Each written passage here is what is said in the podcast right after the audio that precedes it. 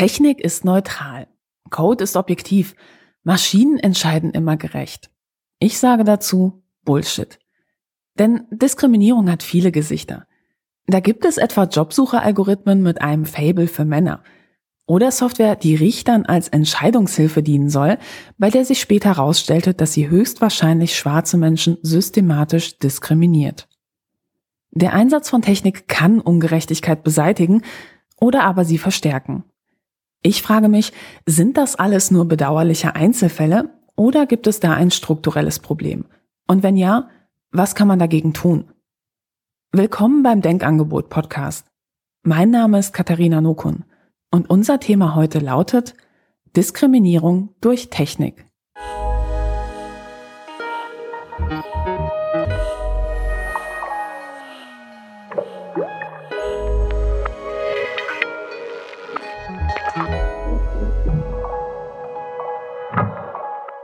Der eine oder andere mag sich beim Titel dieser Folge vielleicht gedacht haben, was zur Hölle soll bitte sehr Diskriminierung durch Technik bedeuten? Das möchte ich euch gerne anhand eines kleinen Beispiels zeigen. In der Oberschule Nummer 11 im chinesischen Hangzhou wurde vor einigen Jahren ein neues Verfahren getestet. Was es damit auf sich hat, lässt sich am besten anhand einer kurzen fiktiven Geschichte erklären. Die Zeiger der Uhr über der Tür stehen auf 5 vor 1. Noch 15 Minuten. Das sind 900 gottverdammte Sekunden. Eigentlich nicht viel. Das Problem ist nur, Zeit ist mit einem Mal so zäh wie Kaugummi, wenn man gezwungen ist, sie mit Dr. Müller zu verbringen. Allein schon, wie er da an der Tafel steht und Dinge vor sich hinkritzelt und alle so tun, als würden sie mitschreiben, obwohl 50 Prozent der Klasse seine Handschrift sowieso nicht entziffern können. Was für eine unglaubliche Zeitverschwendung das alles doch ist. Herr Müller dreht sich um und schaut mit zusammengekniffenen Augen in meine Richtung. Schnell beuge ich mich über mein Heft und tue so, als würde ich fleißig mitschreiben. Das bedeutet, ich arbeite weiter an meiner Zeichnung. Lächeln, schreit es in meinem Kopf. Immer schön lächeln. Und mein Gesicht verzieht sich zu einer Grimasse. Auch Marie, meine Tischnachbarin, schaut in Richtung Tafel und lächelt. Aber ihre Augen sind wie tot. Bei ihrer Großmutter wurde letzten Monat Krebs diagnostiziert. Die Chemo ist die Hölle, flüsterte sie mir heute Morgen zu. Und doch sitzt sie jetzt hier und lächelt starr vor sich hin. Der Anblick ist derart brutal, dass ich wegschauen muss zum Fenster nach draußen, wo ich sie hoffentlich in 658 Sekunden in den Arm nehmen und trösten kann. Es ist noch nicht ganz Frühling, aber der Kirschbaum vor dem Fenster ist bereits in voller Pracht erblüht. Auf einem Ast sitzt ein Vogel und schaut in meine Richtung. Vögel können nicht lächeln, schießt es mir durch den Kopf. Die haben's gut. Vor einiger Zeit bin ich zufällig in einem Magazin auf das Foto einer Stewardessen-Ausbildung in einem asiatischen Land gestoßen. Es geht mir seitdem nicht mehr aus dem Kopf. Da standen sie, Dutzende angehende Flugbegleiterinnen mit Modelmaßen und übten das perfekte Lächeln. Mit einem Bleistift zwischen den Zähnen und einem Stapel Bücher auf dem Kopf. Ich schaue mich verstohlen im Klassenzimmer um und stelle mir vor, wie wir alle mit Bleistiften zwischen den Zähnen aussehen würden. Obwohl, so groß wäre der Unterschied wahrscheinlich nicht. Dr. Müller ist endlich fertig mit seinem Gekritzel und patrouilliert nun wieder mit hinter dem Rücken verschränkten Arm dozierend vor der ersten Reihe auf und ab. Mein Blick streift den von Sandra. Sie zieht leicht die Augenbrauen hoch, angewidert. Ich weiß genau, was sie mir damit sagen will. Dr. Müller verströmt heute wohl wieder den für ihn typischen toxischen Mundgeruch. Nur noch wenige Meter. Schnell lasse ich die Zeichnung unauffällig verschwinden. Und dann, endlich, ertönt das Klingeln. Ruckartig richtet sich die Klasse auf und fängt an, hektisch alles in die Taschen zu stopfen.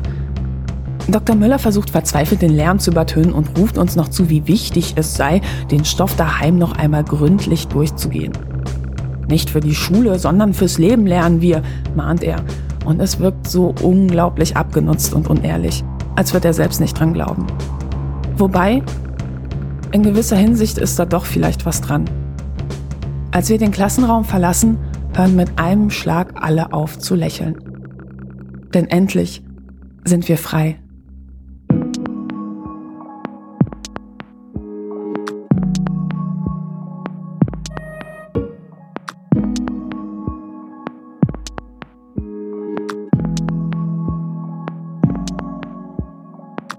Das, was ihr eben gehört habt, ist natürlich nicht wirklich so passiert.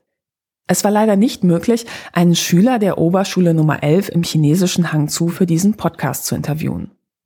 Doch was hat es genau mit dem Verfahren auf sich, das dort getestet wurde? Das erklärt euch am besten jemand, der sich ausführlich damit befasst hat.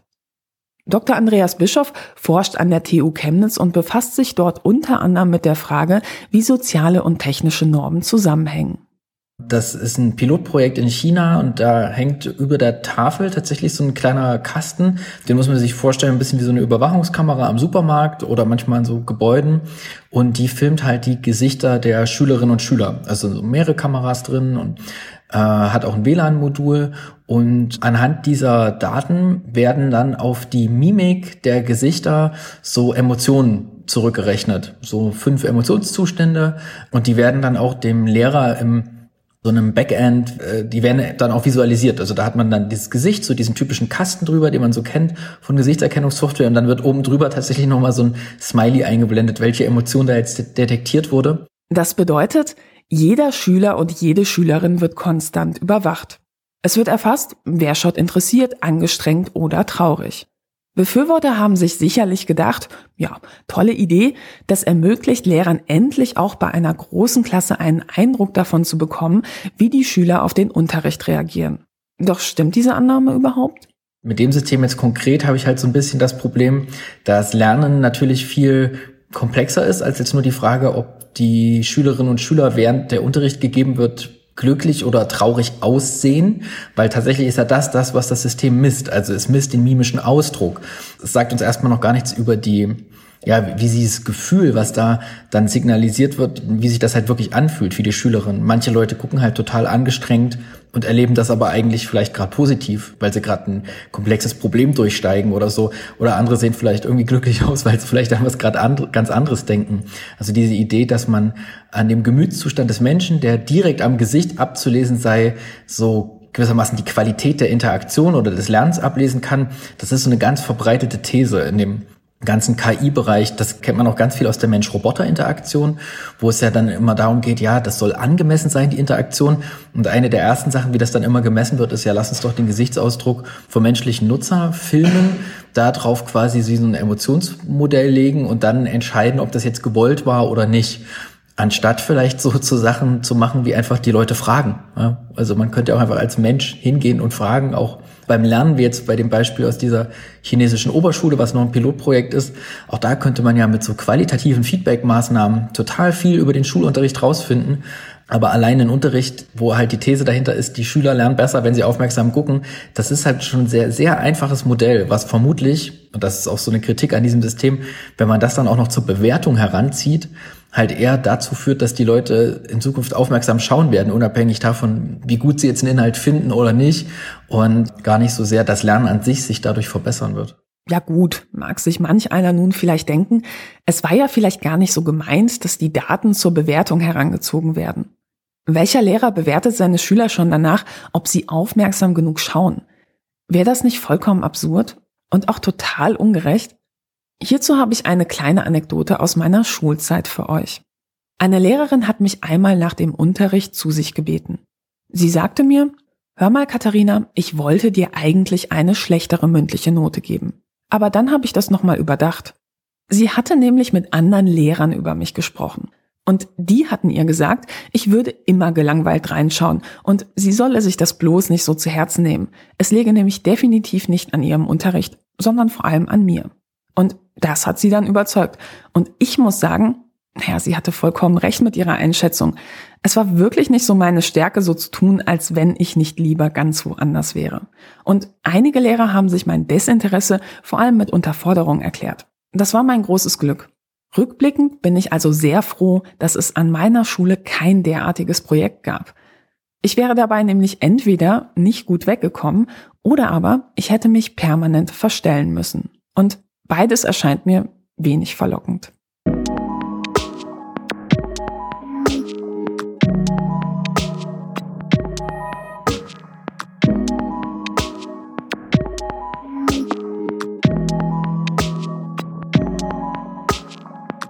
Das Beispiel der Gesichtserkennung im Klassenzimmer ist zugegebenermaßen ziemlich extrem. Und es ist hoffentlich äußerst unwahrscheinlich, dass sich so etwas in Europa durchsetzen wird. In den USA wurde jedoch vor einiger Zeit in Schulen im US-Bundesstaat Washington eine Software eingesetzt, die an ganz anderer Stelle nachbessern sollte. Und zwar wurde versucht, die Lehrer anhand von Daten zu bewerten. Dr. Andreas Bischof von der TU Chemnitz erklärt, worum es dabei ging. Das ist eine Geschichte, die ist eigentlich schon über zehn Jahre alt. Und zwar hatte im Jahr 2007 wurde in Washington DC ein neuer äh, Oberbürgermeister gewählt, Adrian Fenty. Und er wollte sich dran machen, das Bildungsproblem dort in den mehreren Schulamtsbereichen der Stadt zu lösen. In den USA gibt es ja so standardisierte Schuljahresausgangstests und da kann man so Ergebnisse vergleichen. Und große Teile Washingtons, besonders im Süden und im Osten, schnitten da immer landesweit verglichen sehr, sehr unterdurchschnittlich ab.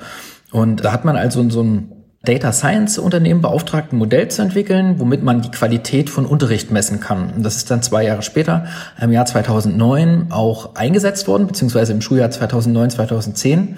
Und zwar hat man da ein Tool gebaut, das äh, hieß dann im Akronym abgekürzt Impact, also sozusagen Einfluss oder Eindruck. Und zwar sollte gemessen werden, welchen Einfluss der Lehrer oder die Lehrerin auf die Entwicklung der Schüler hat. Und zwar wurden eigentlich so hauptsächlich die Daten von diesen standardisierten Schuljahresausgangstests verglichen, und zwar zwischen denselben Lernenden. Also ein Schüler, der in der fünften Klasse den abgeschlossen hat, wurde dann das Ergebnis dessen Test ähm, verglichen mit dem Vorjahrestest.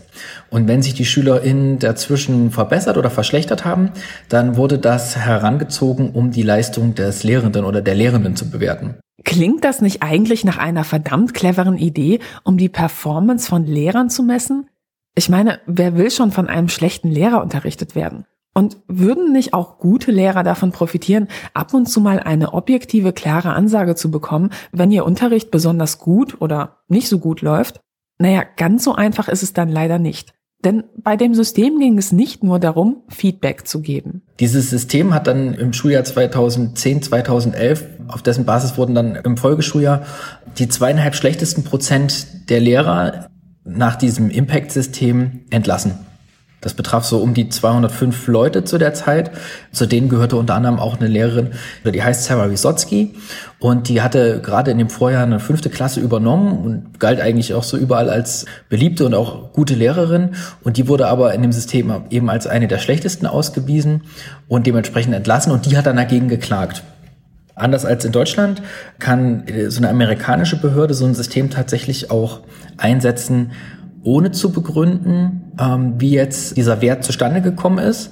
Und deswegen hat sie auch vor Gericht erstmal eine Niederlage erlitten und es musste nicht offengelegt werden, wie es jetzt zu diesem schlechten Score kam. Weil sie aber so ein bisschen Öffentlichkeit dafür generiert hatte, haben sich dann auch ein paar Journalisten auf den Weg gemacht und haben so ein bisschen mit ihr recherchiert, woran das jetzt liegen könnte. Und dann hat man halt mal die Tests von ihren SchülerInnen aus dem Vorjahr, also als die aus der Grundschule rausgegangen sind, recherchiert und hat halt auch gesehen, dass da überdurchschnittlich viele Radierungen so waren in den Ergebnissen. Und es liegt halt der Schluss nahe, dass die Schülerin, die sie übernommen hat, eigentlich geschönte Schuljahresausgangstests aus dem Vorjahr gehabt haben. Also die haben sozusagen bessere Ergebnisse in den Tests erzielt, weil da jemand vermutlich diese Ergebnisse manipuliert hat. Und das waren vermutlich eben auch LehrerInnen, weil die halt wollten, dass ihr Impact Score gut ist. Und dementsprechend war gar nicht Sarah Wisotzkis Unterricht schlecht, sondern die Ergebnisse, die herangezogen wurden, haben sich einfach stark verändert von einem Jahr zum anderen.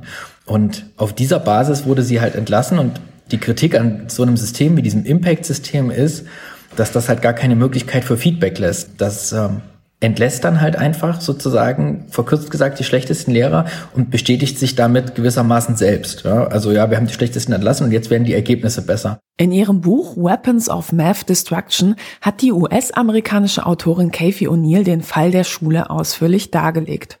Das Beispiel zeigt aus ihrer Sicht, dass ein blauäugiger Einsatz von algorithmenbasierten Entscheidungssystemen zu massiven Problemen führen kann.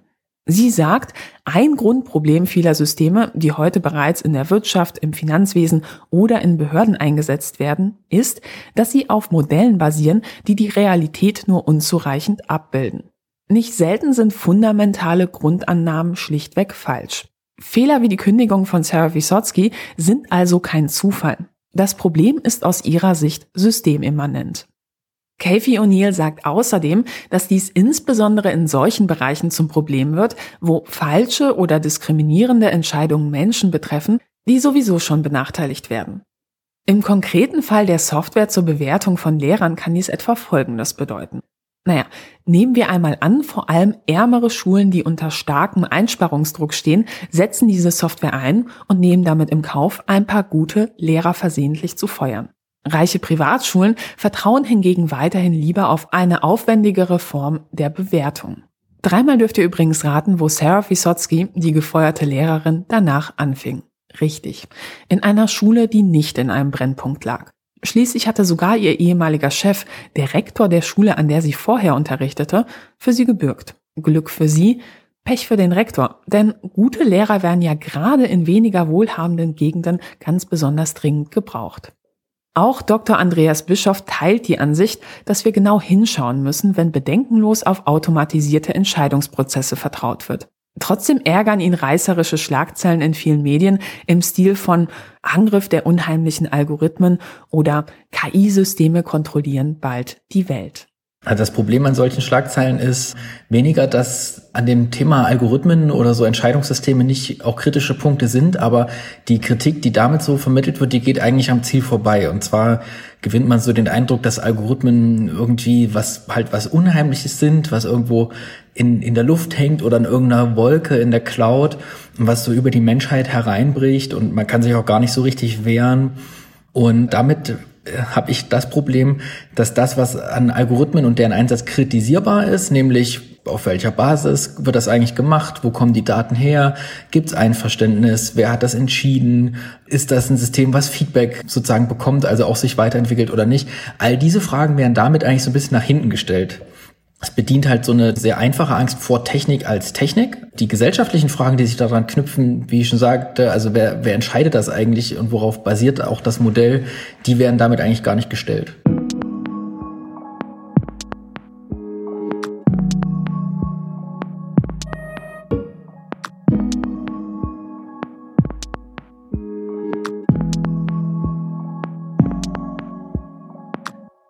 Komplexe automatisierte Entscheidungssysteme werden heute bereits an vielen Schnittstellen eingesetzt. Und häufig ist das ja auch total unproblematisch. Aber eben nicht immer. Die Debatte darum, an welchen Stellen solche Systeme sinnvoll oder vielmehr gefährlich sind, ist längst in vollem Gange. Der Trend geht dabei übrigens langfristig zu Systemen, die auf künstlicher Intelligenz basieren. Das bedeutet vereinfacht gesagt, das sind quasi selbstlernende Systeme. Professor Dr. Katharina Zweig lehrt an der TU Kaiserslautern und leitet dort das Algorithmic Accountability Lab. Sie ist eine der führenden Expertinnen in Deutschland, wenn es um die Bewertung der Risiken und Chancen des Einsatzes von künstlicher Intelligenz geht. Und sie hat ein Buch geschrieben. Titel Ein Algorithmus hat kein Taktgefühl. Hinter diesem Buchtitel steckt eine ganz besondere Geschichte. Algorithmen haben kein Taktgefühl, weil es sehr schwierig ist, ihnen beizubringen, in welchem Kontext welche Regel gilt. Und das erzähle ich immer ganz gerne an einer Anekdote mit meiner Tochter. Die kam, als sie klein war, auf die Idee, dass sie doch den Großeltern zu Weihnachten mal von ihrem Taschengeld was spendieren könnte, weil Geld ja eine feine Sache ist. Damit kann man sich ja alle verschiedenen Sachen kaufen. Und es hat ziemlich lange gedauert, ihr zu erklären, warum äh, in Deutschland Kinder älteren Menschen kein Geld schenken. Und irgendwann hat sie das akzeptiert und dann waren wir in der Fußgängerzone in Kaiserslautern und da saß ein Bettler und ich habe ihr zwei Euro in die Hand gedrückt und habe gesagt, hier, das kannst du ihm geben. Naja, und dann war die Diskussion natürlich groß, warum jetzt in diesem Kontext sie als Kind dann doch einem älteren Menschen Geld geben kann. Und genau dieses Feingefühl zwischen verschiedenen Kontexten umzuschalten und zu verstehen, dass Regeln in unterschiedlichen Kontexten unterschiedlich sind, das ist nicht so einfach, denn dazu müssten wir den Maschinen sehr, sehr viele Daten geben mit all diesen verschiedenen Kontexten, um daraus zu lernen. Und diese Daten haben wir in der Menge meistens gar nicht verfügbar.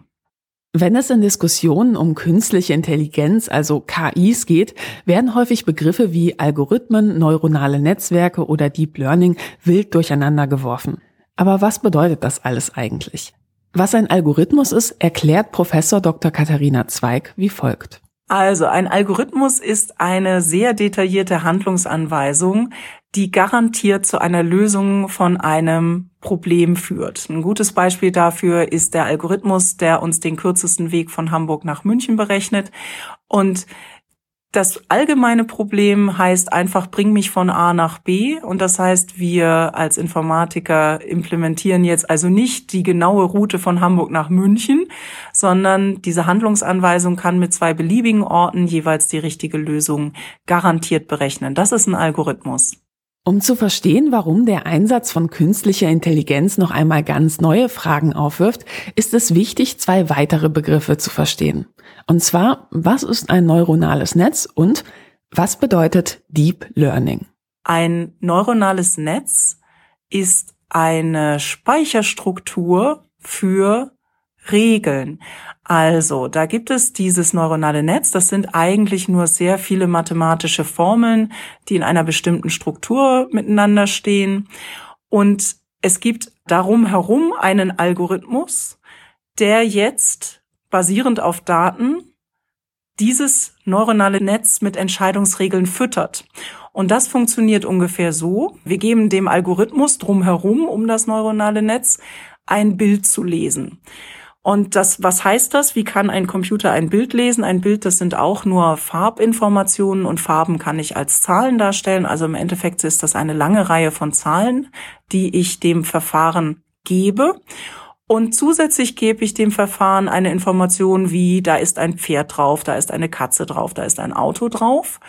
Und mithilfe dieser Zahlen und der Information, das ist ein Pferd, versucht das Verfahren jetzt herauszubekommen, woran kann ich das Pferd erkennen? Und dann könnte es sein, dass das Verfahren sieht, ah, bei einem Pferd gibt es immer Pixel, die relativ dunkel sind und die ungefähr eine Dreiecksform haben. Und das sind dann die Ohren vom Pferd. Und wenn es eben zwei solche Dreiecke gibt und irgendwo einen Schwanz und einen Bauch und vier Beine, dann könnte es sich um ein Pferd handeln und ist auf jeden Fall mal kein Auto. Aber vielleicht denkt dann das Verfahren auch, dass es ein anderes Tier ist, vielleicht ein, ein, ein Schäferhund oder irgendein anderer Hund mit dreieckigen Ohren.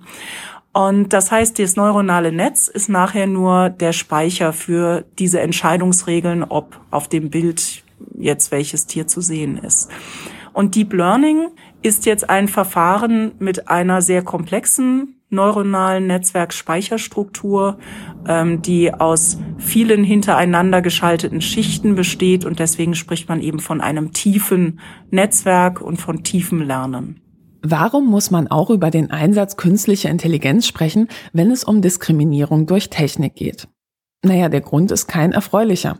In einigen Ländern testen Unternehmen heute bereits den Einsatz von KIs bei Bewerbungsprozessen. Das bedeutet, wenn sich auf eine Stelle sehr viele Menschen bewerben, denken einige Unternehmen, dass es doch ein total cleverer Schachzug wäre, beim Bewerbungsprozess Zeit und Kosten einzusparen. Und das tut man eben, indem man eine KI quasi vorfiltern lässt, welche Bewerber als besonders geeignet erscheinen. Ein solches System hat vor einiger Zeit weltweit für Empörung gesorgt. Der Konzern Amazon hatte nämlich vor einiger Zeit festgestellt, dass weibliche Bewerberinnen durch ein KI-System systematisch benachteiligt worden waren. Anscheinend hatte die KI aus der Tatsache, dass sich auf einige Stellen hauptsächlich Männer bewerben, den Schluss gezogen, dass Frauen eben weniger Interesse an entsprechenden Stellen hätten. Weibliche Bewerberinnen wurden infolgedessen durch die Software systematisch benachteiligt. Als der Fehler bemerkt worden war, verkündete das Unternehmen, die entsprechende KI nicht mehr einsetzen zu wollen. Ist das Problem damit gelöst? Für Professor Dr. Katharina Zweig gibt es ein grundsätzliches Problem, wenn in solchen Bereichen KIs eingesetzt werden. Die KI tut sich immer dann schwer, etwas zu lernen, wenn nicht ganz klar ist, was eigentlich eine gute Entscheidung ist, was eine faire Entscheidung ist. Und das ist ganz oft der Fall, wenn wir Fragen stellen über menschliches Verhalten. Also wenn wir versuchen herauszubekommen, ob jemand ein guter Arbeitnehmer oder Arbeitnehmerin sein wird oder ob jemand auf dem Arbeitsmarkt schnell wieder eine Beschäftigung finden wird, dann ist es ganz oft so, dass es schwierig ist zu beurteilen, wie sollte eine Maschine das vorhersagen. Wollen wir also lieber sensitiv sein und alle Personen finden, die eine bestimmte Eigenschaft haben, oder wollen wir lieber spezifisch sein und sicher sein, dass Personen, die die Eigenschaft nicht haben, auch nicht mit dieser Eigenschaft in Verbindung gebracht werden. Und da wird es meistens schwierig. Also wann immer es um, um Fairness und um Güte von Entscheidungen geht. Und dazu ein Beispiel, wenn ich einer KI viele verschiedene Beispiele zeige, wie mein Produkt in einer Produktlinie schadhaft ist, dann können Maschinen gut lernen mit Hilfe von Bilderkennung, woran sie diese Schäden erkennen und dann das Produkt zum Beispiel vom Band nehmen. Und da ist es eben ganz klar zu sagen, das hier ist ein Schaden und das hier ist kein Schaden. Und die Maschine sollte versuchen, insgesamt den Schaden zu minimieren. Das heißt, es sollte möglichst nur Produkte vom Band nehmen, die tatsächlich beschädigt sind und die, die nicht beschädigt sind, auf dem Band lassen. Wenn es aber um die Frage geht, wer ist jetzt ein guter Arbeitnehmer? Und du hast nur die Bewerbungsunterlagen zur Verfügung, dann steckt da so viel Wissen drin, wie man einen solchen Bewerbungs Unterlagen lesen muss, das kann die Maschine eben dann doch nicht leisten. Es gibt da noch ein weiteres Problem. Es lohnt sich die Frage zu stellen, wie gehen wir eigentlich damit um, wenn Maschinen sich doch mal irren? Ein Beispiel macht deutlich, warum diese Frage sehr, sehr wichtig ist. Im Rahmen ihrer Forschung ist Professor Dr. Katharina Zweig auf ein Empfehlungssystem für Filme gestoßen. Und das erschien ihr dann doch sehr merkwürdig, denn Wer den Film Pretty Woman mochte, bekam im Rahmen dieses Systems anschließend Star Wars 5 vorgeschlagen. Und das erscheint in der Kombination dann doch etwas kurios. Also schaute sie sich das System mal genauer an und sie konnte recht schnell nachweisen, dass die Empfehlungen auf total falschen Annahmen beruhten. Die Aussage also, dass Menschen, die Pretty Woman mögen, auch eher Fans von Star Wars 5 wären, stimmt also wenig überraschend überhaupt nicht. Das Interessante war allerdings, dass sie feststellte, dass einige Menschen sehr kreativ darin waren, sich Erklärungen oder Rechtfertigungen dafür auszudenken, warum die Software doch am Ende des Tages recht gehabt haben muss. Obwohl es doch eigentlich total naheliegend war, diese absurde Empfehlung zu hinterfragen. Und da hieß es etwa, naja, vielleicht sind es eben Leute, die generell auf Blockbuster stehen. Und das hat mir gezeigt, dass wir Menschen ziemlich schlecht darin sind, falsche Ergebnisse von solchen Algorithmen gut zu bewerten, sondern wir neigen dazu, uns eine Geschichte auszudenken, mit der die noch irgendwie erklärt werden kann. Und solange die Ergebnisse nicht krass abweichen von dem, was wir erwarten, werden wir damit weiterlaufen. Und ich glaube, das ist genau das, was im Moment passiert. KI wird vorgeschlagen für Situationen, wo sie nicht funktionieren kann, weil es gar keine theoretische Basis für den Zusammenhang gibt, der da beobachtet werden soll. Und wir merken es nicht, weil sie ein paar Sachen natürlich trotzdem hinkriegt. Mal eine miese Filmempfehlung zu bekommen, ist natürlich recht harmlos. Im schlimmsten Fall hat man dann einen Film geschaut, der so gar nicht dem eigenen Geschmack entspricht. Allerdings werden automatisierte Entscheidungs- und Bewertungsprozesse längst auch in sehr sensiblen Bereichen eingesetzt. Es gibt etwas Software, die bei Videos von Bewerbungsgesprächen herauslesen soll, ob ein Bewerber geeignet ist, etwa anhand der Mimik. Wenn die Software hier einen Fehler macht oder eine bestimmte Empfehlung abgibt, kann das über die Zukunft eines Lebenslaufs entscheiden. Und hier, so sagt die Expertin, stimmt abseits von ganz grundsätzlichen Bedenken wie etwa Datenschutz und Transparenz schon allein die Grundannahme derartiger Systeme überhaupt nicht. Natürlich gibt es Situationen, in denen unsere Emotionen so unverfälscht sind, dass wir sie im Gesicht tragen und dann kann das vielleicht auch eine Maschine erkennen. Aber gerade in sehr formellen Situationen, wie zum Beispiel einem Bewerbungsvideo, haben wir unser Gesicht auch unter Kontrolle. Und da haben sich Psychologinnen und Psychologen mal zusammengesetzt und versucht, die Literatur zusammenzutragen im Bereich der Psychologie, ob es überhaupt einen starken Zusammenhang gibt zwischen unserer Mimik und den Emotionen, die wir fühlen. Und da gibt es aus psychologischer Sicht keinen Zusammenhang. Und dann kann auch die Maschine nichts herauslesen. Und nun stellt euch einmal vor, ihr hättet eine autistische Veranlagung. Und eure Mimik reagiert nun einmal ganz anders als die von anderen Menschen. Ihr seid gut in dem, was ihr tut. Zum Beispiel Programmieren. Aber die Software sortiert euch nach dem Bewerbungsgespräch per Videokonferenz knallhart aus. Einfach deshalb, weil eure Reaktionen beim Interview eben nicht der Norm entsprechen. Ihr habt keine Chance, euch zu beschweren, weil ihr vielleicht nie erfahrt, auf welcher Grundlage die Entscheidung getroffen wurde. Wäre das die schöne, neue, gerechtere, vernetzte Welt, mit der so mancher Anbieter für derartige Produkte wirbt? Ich denke nicht. Diskriminierung durch KIs ist auch deshalb eine so große Herausforderung, weil derartige Systeme selbstständig lernen. Das heißt, es lässt sich nur schwer vorhersagen, welche Abkürzung eine KI sich bei einer Problemstellung zusammenschustern wird. Hinzu kommt, das Ding ist eine Art Blackbox. Derartig komplexe Systeme zu prüfen, ist nicht mal ebenso mit einem Blick auf ein paar Zeilen Code gemacht. Hinzu kommt, je nachdem mit welchen Trainingsdaten ich eine KI füttere, kann ich bei einem vollkommen anderen Ergebnis landen. Wenn der Trainingsdatensatz einer Gesichtserkennungssoftware etwa kaum Bilder von Menschen mit dunkler Hautfarbe enthält, werden Betroffene schlechter erkannt. Oder nehmen wir das Beispiel eines Unternehmens, das eine KI mit einem Haufen von Jobentscheidungen aus der Vergangenheit füttert, mit dem Ziel, auf Grundlage dessen Entscheidungen für die Zukunft zu treffen. Und dann zeigt sich später irgendwann, dass bei den Einstellungsentscheidungen der Vergangenheit Frauen oder Menschen mit Migrationshintergrund benachteiligt wurden. Das Ergebnis einer KI, die solche Trainingsdaten als Vorbild präsentiert bekommt, könnte dann im schlimmsten Fall eine frauenhassende oder rassistische KI sein.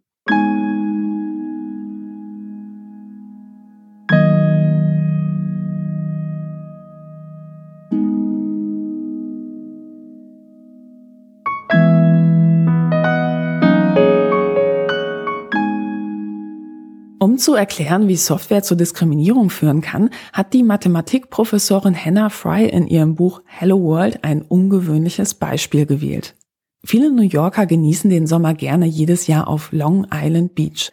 Gerade an den Wochenenden pilgern viele Familien mit ihren Kindern zu den schönen Stränden dort. Einer davon ist die Jones Beach. Wer sich heute auf den Weg dorthin begibt, fährt, wenn er den Highway verlässt, unter vielen kleinen Brücken hindurch. In den 1920ern hat der Stadtplaner Robert Moses diese Zufahrtswege so geplant. Das hatte allerdings einen unschönen Hintergrund. Damals waren die Busse für den öffentlichen Personennahverkehr der Stadt dreieinhalb Meter hoch. Das bedeutet, sie passten nicht unter den kleinen, niedrigen Brücken hindurch. Damals konnten sich nur wenige Leute ein Auto leisten. Autos, das war eher eine Sache für die Oberschicht. Der ärmere Teil der Bevölkerung, darunter vor allem Schwarze und Migranten, war auf Busse angewiesen. Der Bau der Brücken stellte somit sicher, dass diese Menschen nicht ohne weiteres zur Jones Beach fahren konnten. Es war eine unsichtbare Form der Diskriminierung, eben durch die Wahl einer bestimmten Architektur. Ähnliche Überlegungen lassen sich auch auf Technik übertragen. Häufig sieht man auf den ersten Blick nämlich nicht, dass ein System zu Diskriminierung führen kann. Hinzu kommt, dass es noch nicht einmal so sein muss, dass die Diskriminierung beabsichtigt war. Die Firma Xerox hatte etwa einmal überlegt, wie gute objektive Kriterien aussehen können, um beim Bewerbungsverfahren den richtigen Kandidaten zu finden. Mit diesen Kriterien wurde dann eine Software gefüttert. Statt Geschlecht oder Herkunft sollten allein objektive Kriterien den Ausschlag geben. Das Problem war nur, bei eben diesen Kriterien hatte man eine Kleinigkeit vergessen. Es gab nämlich Pluspunkte, wenn der Bewerber in der Nähe des Unternehmenssitzes wohnte. Die Annahme war nämlich, dass Menschen, die lange pendeln müssen, eher langfristig unzufrieden sind und irgendwann wieder kündigen, was ja durchaus plausibel ist. Man hatte dabei allerdings nicht bedacht, dass gerade Menschen aus weniger wohlhabenden Schichten sich die Miete in den jeweiligen Gebieten in der Regel einfach nicht leisten können. Dadurch sortierte die Software Bewerber insgeheim doch anhand ihrer Herkunft oder ihres familiären Backgrounds aus. Als das Unternehmen den Fehler bemerkte, war man sehr zerknirscht und versicherte, dass dies keinesfalls beabsichtigt war. Solche Beobachtungen sind kein neues Phänomen. In den 1970ern beschloss man an der St. George Hospital Medical School ein neues maschinengestütztes Verfahren zum Aussieben von Bewerbern zu nutzen. Denn auf jeden der 150 Plätze kamen im Schnitt zwölf Bewerber. Das Problem waren hier die Annahmen, die man vom analogen Prozess übernommen hatte. Man ging davon aus, dass möglichst perfektes Englisch im Anschreiben essentiell sei. Dabei können doch auch Menschen mit nicht ganz so perfekten Sprachkenntnissen hervorragende Ärzte werden, wenn man sie nur lässt. Man ließ sie aber nicht. Und das bedeutete, naja, Menschen mit Migrationshintergrund oder Migranten wurden systematisch diskriminiert. Denn das Kriterium lautete, nur diejenigen, die möglichst perfekt die Sprache beherrschen, haben eine Chance auf einen der begehrten Plätze. 1988 befand eine britische Behörde schließlich, dass das Verfahren diskriminierend sei und daher so nicht mehr durchgeführt werden darf. Derzeit setzen unterschiedliche Unternehmen unterschiedliche Verfahren ein. Und viele machen es eben doch noch auf die altmodische Art und Weise. Wer bei dem einen System schlechte Karten hat, kann immer noch an anderer Stelle gute Chancen auf einen Job haben. Was aber, wenn sich eines Tages ein Marktführer für solche Systeme herauskristallisieren würde und es quasi universelle Kriterien geben würde, die so gut wie überall zum Einsatz kommen? Quasi wie ungeschriebene Gesetze. Das Problem ist, es gibt viele solcher Beispiele für versteckte Diskriminierung. Das weiß auch Ingrid Brodnik. Die österreichische Autorin hat zahlreiche Bücher zum Thema Digitalisierung und Datenschutz veröffentlicht. In ihrem aktuellen Buch über Macht im Netz geht es vor allem darum, was für gesellschaftliche Folgen es hat, wenn einige wenige große Digitalkonzerne über zentrale gesellschaftliche Fragen entscheiden. Die Carnegie Mellon University hat einmal ein Experiment gemacht und sie hat Computer so quasi aussehen lassen, als seien das Menschen, die dort googeln und dann haben sie geschaut, ähm, je nachdem, ob die, der, die, quasi diese virtuelle Person wie ein Mann wirkte oder wie eine Frau schien, ob sie unterschiedliche Werbung sahen. Und tatsächlich war es so, dass Männern viel, viel häufiger eine Werbung für Trainings für Spitzenjobs eingeblendet wurde und Frauen sahen das extrem selten. Und das haben die Forscher damals auch als algorithmische Diskriminierung verstanden, weil es natürlich ein Problem ist, wenn gerade Trainings für Spitzenjobs bei Männern beworben werden, die dann vielleicht noch weitere ähm, Vorteile am Arbeitsmarkt erzielen und Frauen, was weiß ich, Werbung für irgendetwas anderes sehen. Man könnte natürlich jetzt auch sagen, dass dies alles bedauerliche Einzelfälle seien. Kein Digitalkonzern sagt ja, wir wollen Diskriminierung. Was ist also von der Idee zu halten, dass die Digitalwirtschaft dieses Problem schon selbst in den Griff bekommen wird? Man könnte ja schließlich argumentieren, dass viele dieser Probleme eine Art Kinderkrankheit der Technik sind. Wird die Technik besser, ist das Problem auch irgendwann weg. Ingrid Brodnik kann so etwas jedenfalls nicht unterschreiben. Ich würde die großen Digitalplattformen nicht als Teil der Lösung, sondern eher als Teil des Problems beschreiben, zumindest bisher, weil einerseits diese großen Digitalplattformen ja mit einer großen Geheimnistuerei auffallen. Facebook, YouTube erklären nicht so genau, wie ihre Algorithmen funktionieren, warum dem einen das eingeblendet wird und dem anderen das nicht. Also da gibt es ja große Fragen, inwiefern die Plattformen zum Beispiel Populisten begünstigen, inwiefern ihre Software dazu neigt, boulevardesk und emotionsbelohnend zu sein. Das sind nur Fragen, die wir nicht beantworten können, weil unabhängige Wissenschaftler genau solche Untersuchungen nicht machen können, weil sie keinen Zugang bekommen. Das ist das Erste. Das zweite große Problem ist aber, dass wir in einer seltsamen Debatte gelandet sind, die auch von den großen Digitalkonzernen mitgeführt wird. Nämlich, wir führen derzeit häufig die Debatte, ob Algorithmen diskriminierend sind. Und das ist vollkommen richtig, weil Algorithmen Frauen oder Menschen aufgrund ihrer Hautfarbe, ihrer Religion, irgendwelcher Merkmale diskriminieren kann. Nur ist das auch ein bisschen eine riskante Diskussion, weil wir ständig darüber diskutieren, ist die Software gut genug? Ist die Software ähm, objektiv genug, aber wir diskutieren wenig über die Frage, ist die Software an sich sinnvoll? Ich erkläre das kurz anhand des Beispiels von Amazons Gesichtserkennung. Da gibt es ja immens viel Kritik, weil Forscherinnen aufgezeigt haben, dass Amazons Gesichtserkennungssoftware gerade bei Frauen und speziell bei schwarzen Frauen immens oft falsch liegt. Und hier ist der erste Impuls, wenn man das hört, zu sagen, das müssen wir bekämpfen. Ein Verdacht ist ja, dass Gesichtserkennung Frauen und dunkelhäutige Frauen deshalb falsch erkennt, weil sie mit den Daten von weißen Männern programmiert worden ist, also dass die Software hauptsächlich Bilder von weißen Männern ähm, eingespeist bekommen hat und daraus gelernt hat. Jetzt ist der naheliegende Impuls zu sagen, dann soll die Software einfach mehr Daten von Frauen, auch von dunkelhäutigen Frauen bekommen und lernen und dann schwarze Frauen besser identifizieren können. Nur was bedeutet das? Wie bedeutet, wie, es bedeutet, dass wir jetzt dafür plädieren, dass Amazon Software ein umso besseres Überwachungsinstrument werden kann. Und das finde ich ziemlich krass. Weil vielleicht sollten wir zuerst die Frage stellen, wollen wir so viel Gesichtserkennung? Ist das wirklich die Gesellschaft, in der wir uns befinden wollen? Und an dieser Diskriminierungsdebatte muss ich ganz ehrlich sagen, ist, eine Gefahr beinhaltet, dass es darum geht, diskriminierungsfreie Algorithmen zu schaffen, aber dass wir die eigentlich die vorgelagerte Frage niemals stellen, nämlich wo wollen wir welche Algorithmen überhaupt einsetzen? Zumindest bei Google gibt es guten Grund daran zu zweifeln, wie ernst man das Thema nimmt. Im Rahmen der Recherche für mein neues Buch Fake Facts, das ich zusammen mit der Psychologin Pia Lamberti geschrieben habe, habe ich mit einem ehemaligen YouTube-Mitarbeiter darüber gesprochen, wie die Empfehlungs-KI bei der Videoplattform funktioniert. Guillaume Cheslot sagte mir, dass der Algorithmus darauf optimiert wurde, die Leute möglichst lange bei der Stange zu halten. Denn je mehr die Leute schauen, desto höher sind natürlich auch die Werbeeinnahmen. Allerdings hat sich dann herausgestellt, dass besonders Menschen, die Videos über Verschwörungserzählungen schauen, überdurchschnittlich lange dranbleiben. Das hat dann dazu geführt, dass die KI Nutzern systematisch Videos über angebliche Verschwörungen präsentiert hat. Darunter waren auch Videos, in denen es hieß, Barack Obama sei gar nicht in den USA geboren worden. Oder Verschwörungserzählungen, die besonders in der extremen Rechten populär sind. Nach seinem Ausstieg beim Unternehmen machte der Programmierer diesen Missstand öffentlich. Doch das Unternehmen reagierte erst sehr spät und dann auch nur zögerlich. Ein Grund dafür mag sein, naja, eine Software zu entwickeln, die die Nutzungsdauer maximieren soll, ist recht einfach.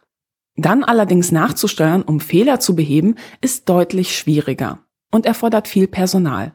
Ganz davon abgesehen stelle ich mir ja die Frage, ist es gesellschaftlich wünschenswert, dass YouTubes Vorschlagsalgorithmus daraufhin optimiert wird, dass man möglichst lange vor dem Bildschirm klebt? Irgendwie erscheint mir das auch nicht so optimal.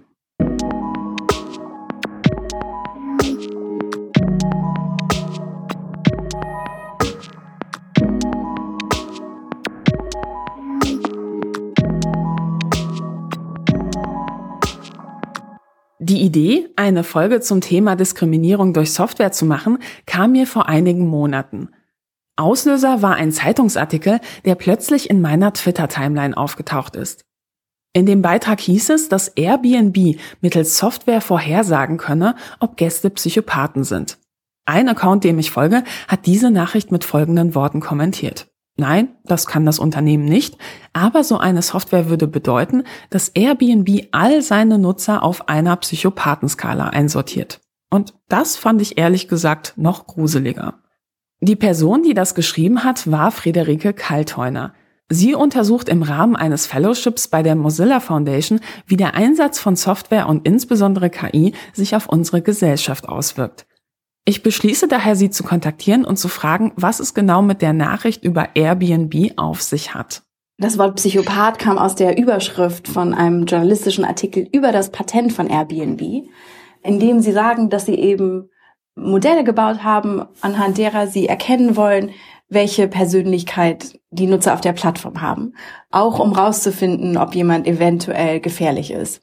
Was ich an dem Airbnb-Beispiel interessant finde, ist erstmal seit die Frage, Klar kann man wahrscheinlich irgendein Modell bauen, was mehr oder weniger sehr grob erkennen kann, welche Persönlichkeit jemand hat.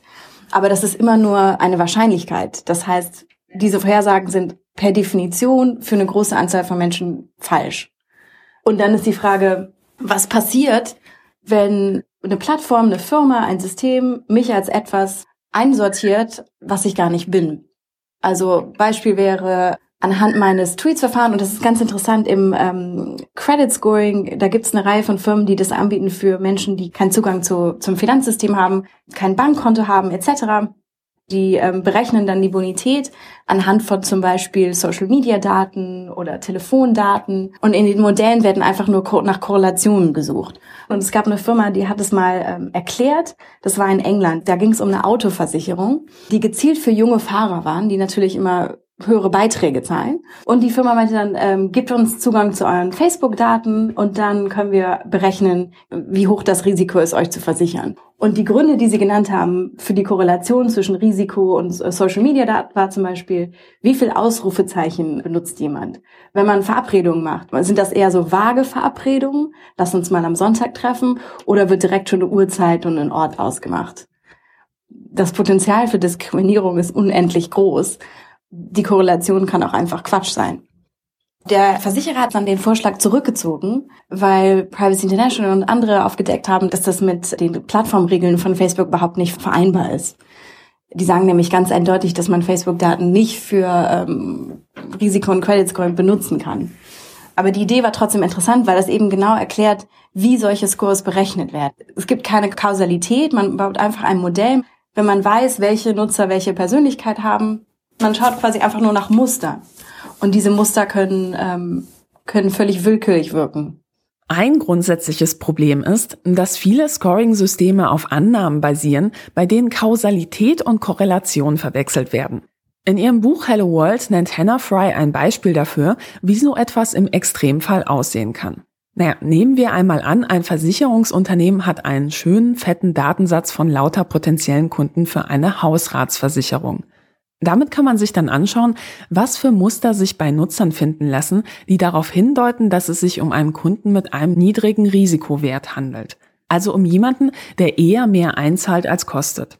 Was ist nun, wenn die stärkste Gemeinsamkeit dieser attraktiven Kundengruppe daraus besteht, dass sie überproportional Fenchel kauft und man daraufhin Leute bevorzugen würde, die also gerne mit Fenchel kochen? Wäre das gerecht? Und da gibt es noch ein weiteres Beispiel aus dem Bereich Arbeitsmarkt.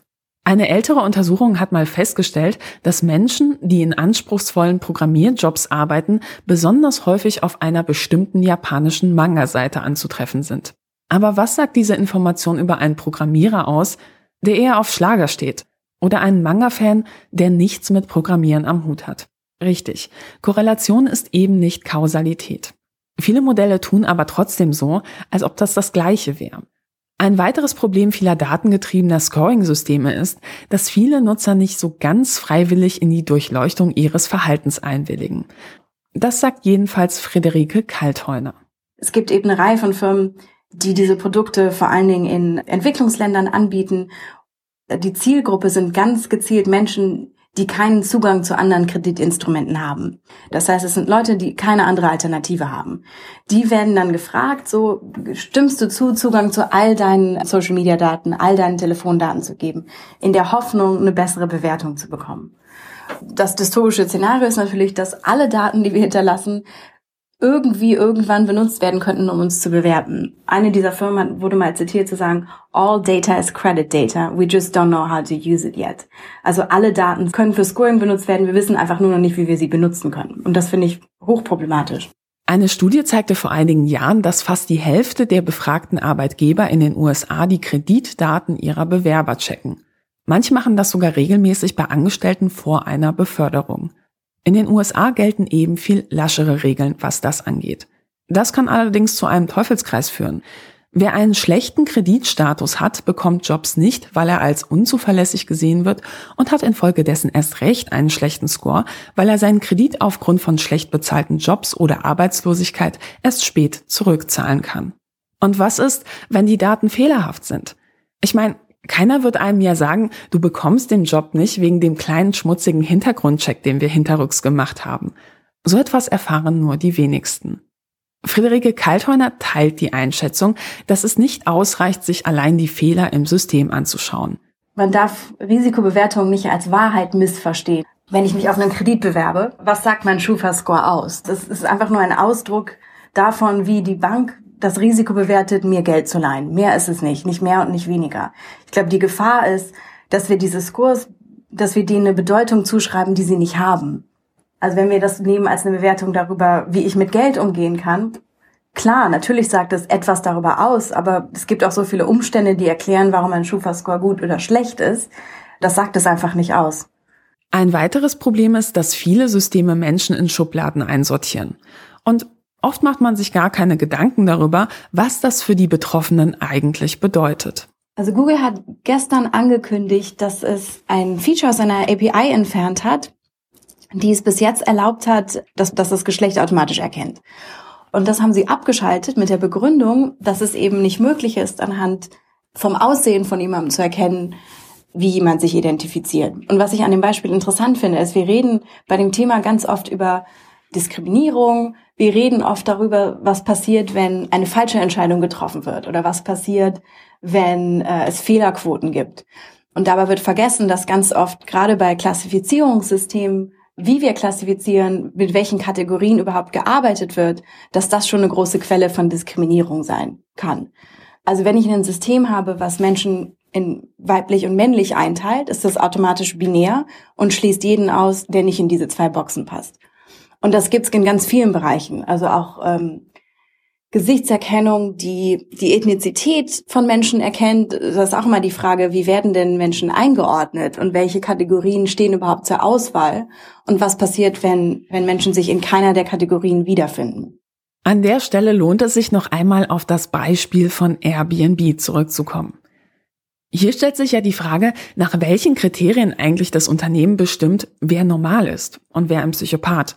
Und davon ausgehend sind wir dann plötzlich bei einer Frage angekommen, die gar nicht so viel mit Technik zu tun hat. Nämlich, was für ein Menschenbild, was für gesellschaftliche Normen stehen hinter den Annahmen des Systems? Und wie fair finden wir es eigentlich, wenn ein Unternehmen Kunden bevorzugt oder benachteiligt, je nachdem, ob man der jeweiligen Norm entspricht? Und was passiert eigentlich, wenn Normen sich über einen Zeitraum verändern? Wird das System dann angepasst oder bleibt es so, wie es ist?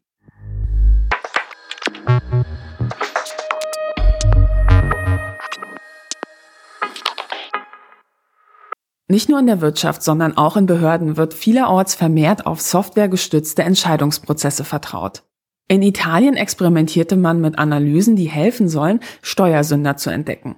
In den Niederlanden sollte ein System dabei helfen, sogenannten Sozialbetrug zu verhindern. Für Unternehmen eröffnet sich hier ein ganz neuer Markt. Die Autorin Ingrid Brodnik hat die Diskussion um ein ganz besonderes System in Österreich intensiv begleitet.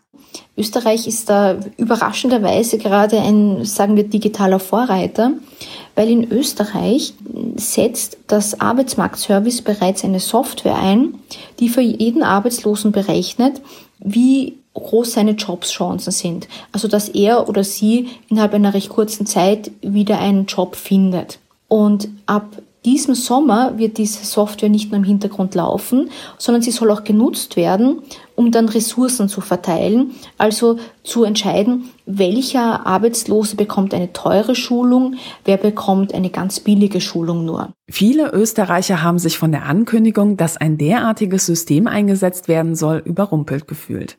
Das hat zu vielen Diskussionen geführt.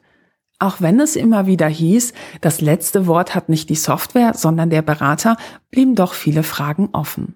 Als dann ein bisschen Aufregung schon herrschte, hat das Unternehmen, das diese Software entwickelt hat, oder besser gesagt die Formel berechnet hat, mit der das alles berechnet wird, hat seine Vorgehensweise grob umrissen.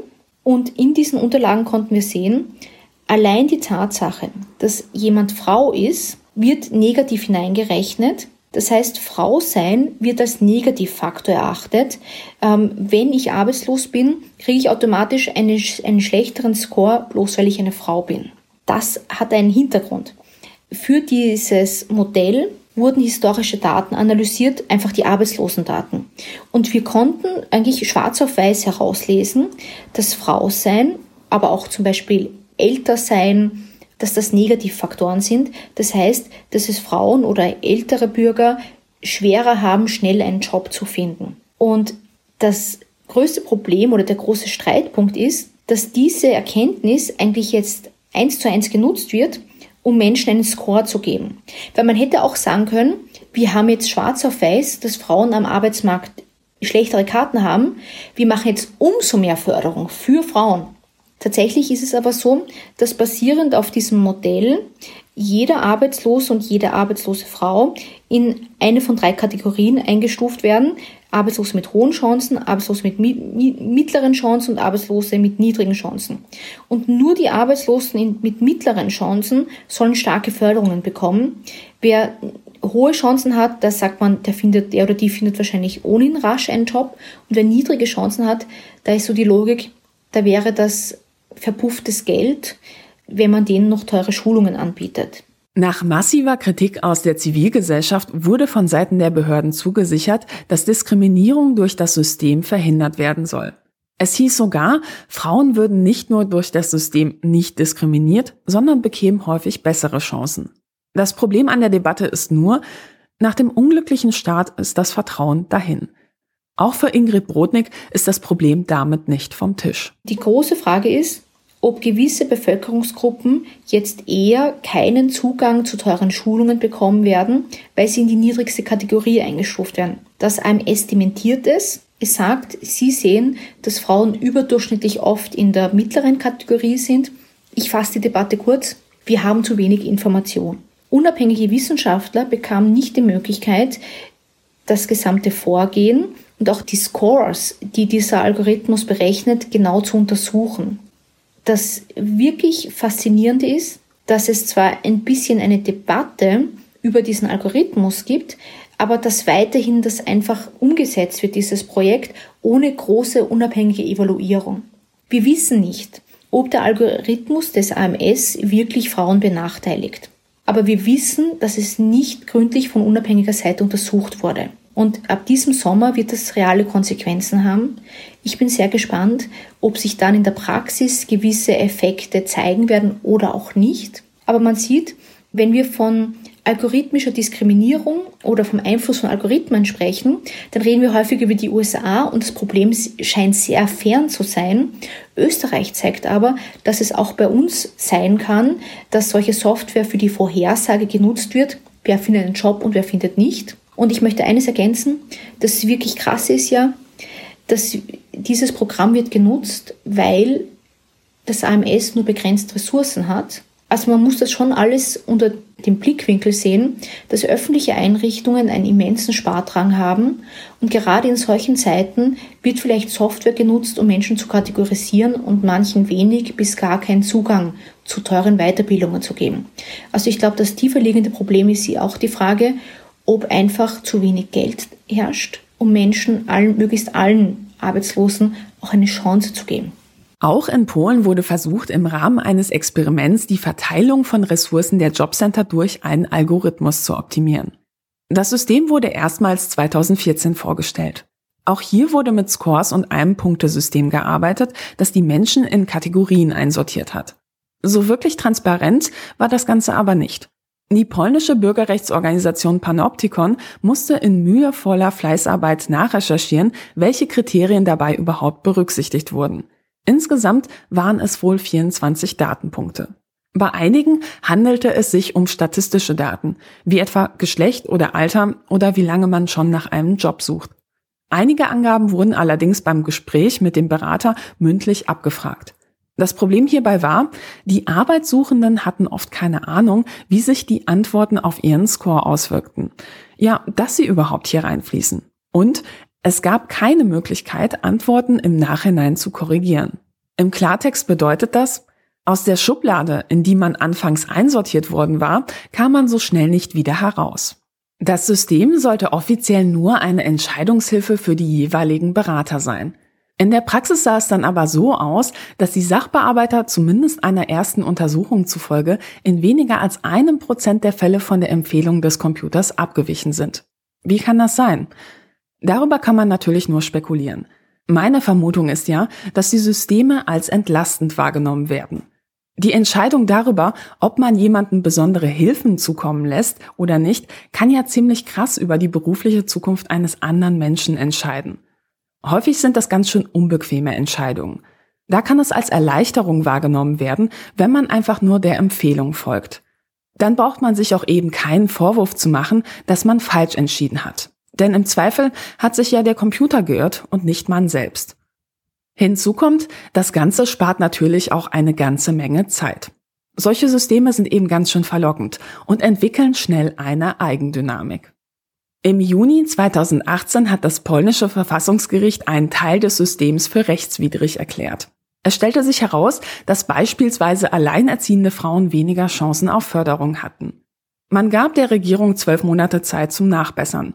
Da das Ergebnis aus Sicht der Richter aber wenig befriedigend war, wurde das System schließlich gänzlich eingestellt.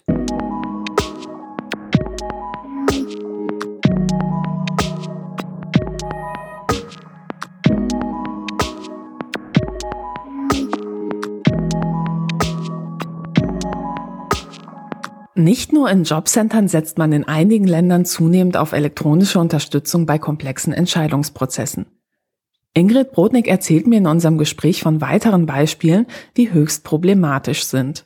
Ich glaube, der sensibelste und problematischste Bereich ist, wenn Staaten Algorithmen nutzen, um in sehr sensiblen Themen eine Vorhersage über Bürger zu treffen. Ich denke da jetzt speziell an die Polizei und die Justiz, wo wir solche Software ähm, zumindest in den USA sehr deutlich schon sehen. Das berühmteste Beispiel heißt Compass. Ähm, es ist eine Software, die wird in etlichen US-Bundesstaaten genutzt, um eine Vorhersage zu treffen, ob ein Straftäter in der Zukunft nochmal eine Straftat begehen wird oder gar eine Gewalttat.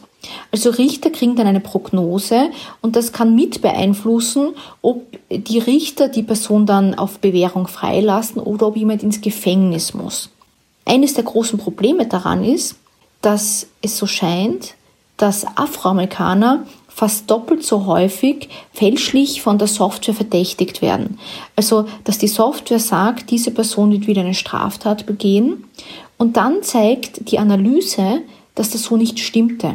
Konkret haben das Journalisten der Investigativplattform ProPublica aufgezeigt. In dem Fall konnte man sehen, dass bei Afroamerikanern äh, die Software extrem oft falsch lag und vor allem gerade bei der Gruppe, die als quasi als Gewalttäter in Zukunft eingestuft wird, sehr, sehr häufig falsch liegt. Bei dem Verfahren kam ein Fragebogen zum Einsatz. Die Hautfarbe wurde dabei nicht abgefragt, dafür aber viele andere Kriterien, die indirekt zu einem sozioökonomischen Scoring führten.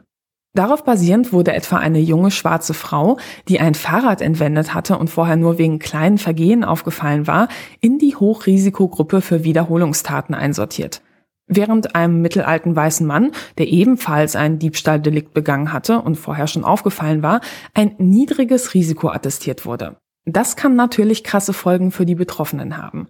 Denn wer wegen der Risikoeinschätzung eher nicht mit einer Bewährungsstrafe davonkommt, dessen Leben kann unter Umständen einen komplett anderen Verlauf nehmen.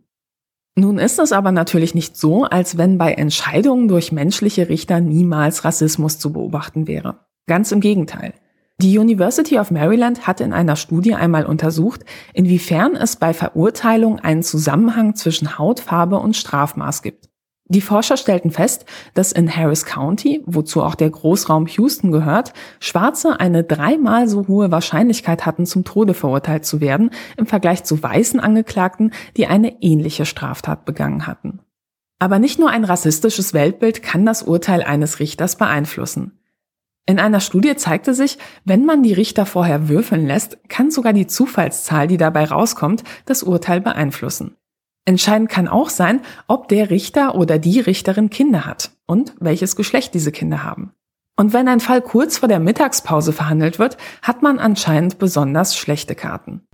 Zeigen derartige Studien nicht, dass der Einsatz technischer Systeme das Potenzial hätte, Urteile viel gerechter zu machen? Ich beschließe, jemanden damit zu konfrontieren, der sich mit solchen Fragen auskennt.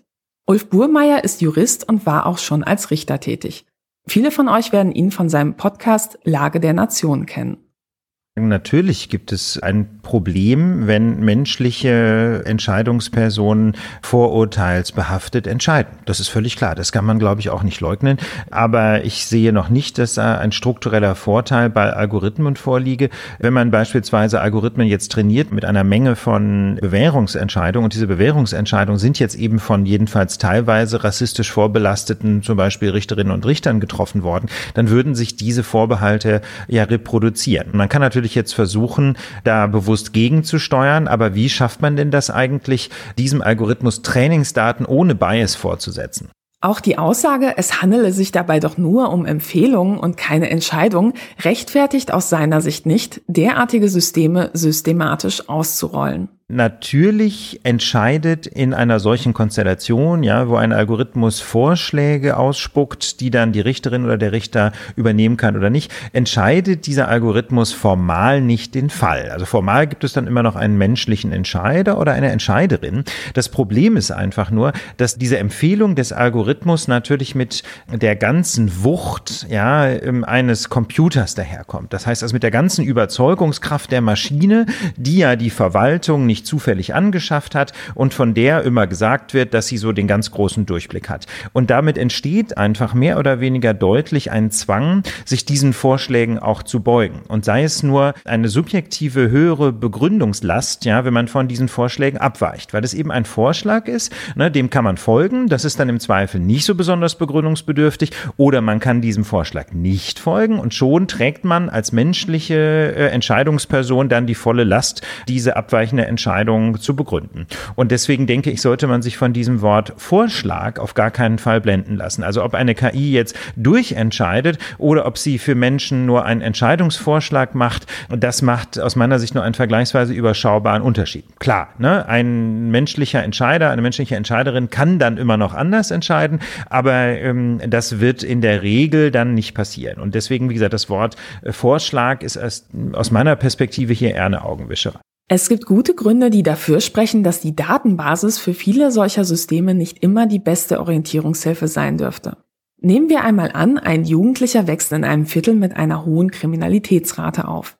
Wegen der hohen Fallzahlen ist dort mehr Polizei vor Ort. Da ist es ja nicht unwahrscheinlich, dass dieser Jugendliche öfter anlasslos kontrolliert wird.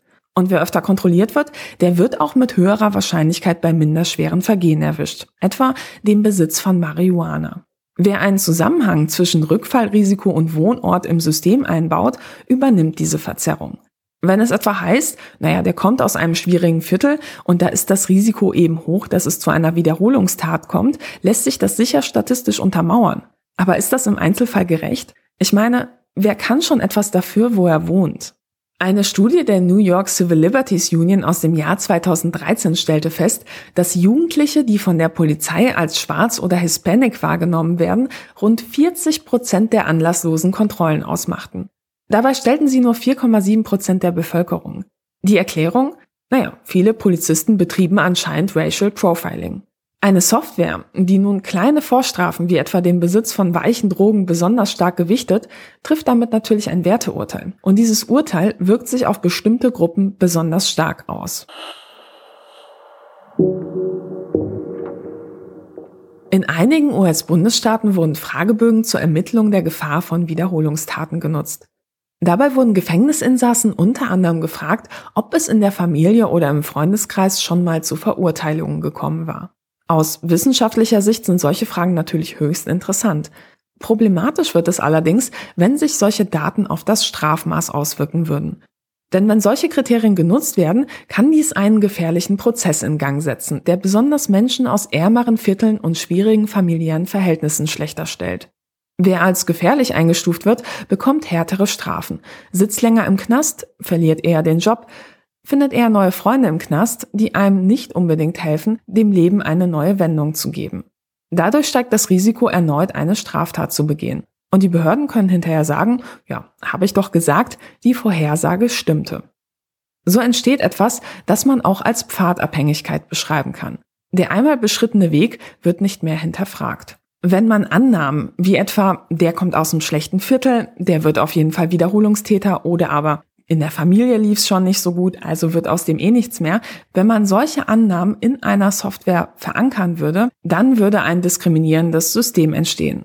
Solche Gefahren sieht auch Ingrid Brodnik. Der Unterschied ist, wenn ein einzelner Mensch andere diskriminiert, hat das eine gewisse Eingegrenztheit. Das heißt, wenn ein Richter sehr rassistisch Entscheidungen trifft, dann ist das furchtbar für alle Betroffenen aber der Richter kann nur so und so viele Fälle in der Woche oder im Jahr bearbeiten. Wenn eine Software diskriminierende Effekte zeigt, dann skaliert sich das. Das heißt, wenn eine Software zum Beispiel flächendeckend im Justizministerium oder flächendeckend am Arbeitsmarkt eingesetzt wird, dann betrifft die alle. Und wenn diese Software Frauen schlechter stellt oder wenn diese Software ähm, rassistische Komponenten aufweist, dann betrifft das jeden Einzelnen. Und das ist die große Gefahr, dass der bestehende Rassismus oder bestehende Sexismus oder andere Formen der Benachteiligungen damit vergrößert werden und eigentlich einsementiert werden.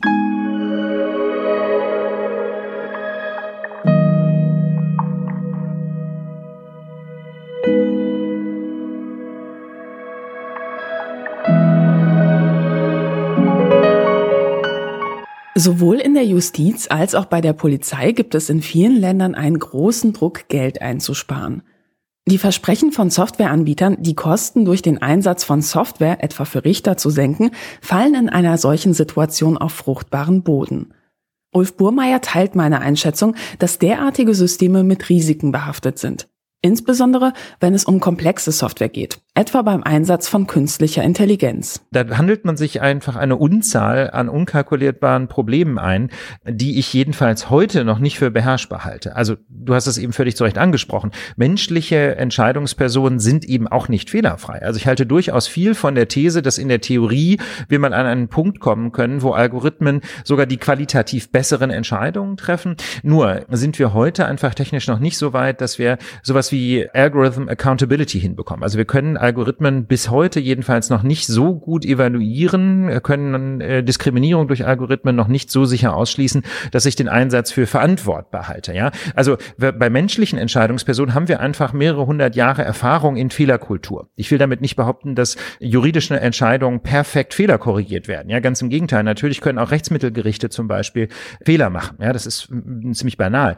Aber wir haben immerhin damit Erfahrung. Wir haben ein umfangreiches Set quasi an Mechanismen der sozialen Kontrolle und auch der juristischen Kontrolle. Und ich glaube, jedenfalls Stand heute ist es einfach noch zu früh, dieses ganze Erfahrungswissen aus dem Fenster zu werfen und zu sagen, wir vertrauen uns jetzt mal elektronischen Systemen an, wo es diese Fehlerkultur einfach noch nicht gibt, ja, wo wir dann noch ganz am Anfang stehen ähm, der Entwicklung einer solchen Fehlerkultur. Unter dem Stichwort Predictive Policing wurden in den letzten Jahren vor allem in den USA zahlreiche Systeme getestet, die angeblich dazu beitragen sollen, die Kriminalitätsrate zu senken. Ein System, das zwischenzeitlich in Chicago eingesetzt worden ist, wurde von Bürgerrechtlern stark kritisiert. Denn die Software ermittelte anhand einer Vielzahl von Daten, wer angeblich demnächst eine Straftat begehen könnte. Infolgedessen bekamen diese Leute dann Besuch von der Polizei. Und die Polizei machte dann eine Art Gefährdeansprache. Viele Betroffene waren vollkommen überrumpelt und fühlten sich vollkommen zu Unrecht ins Visier genommen. Mittlerweile wurde der Einsatz der Software gestoppt.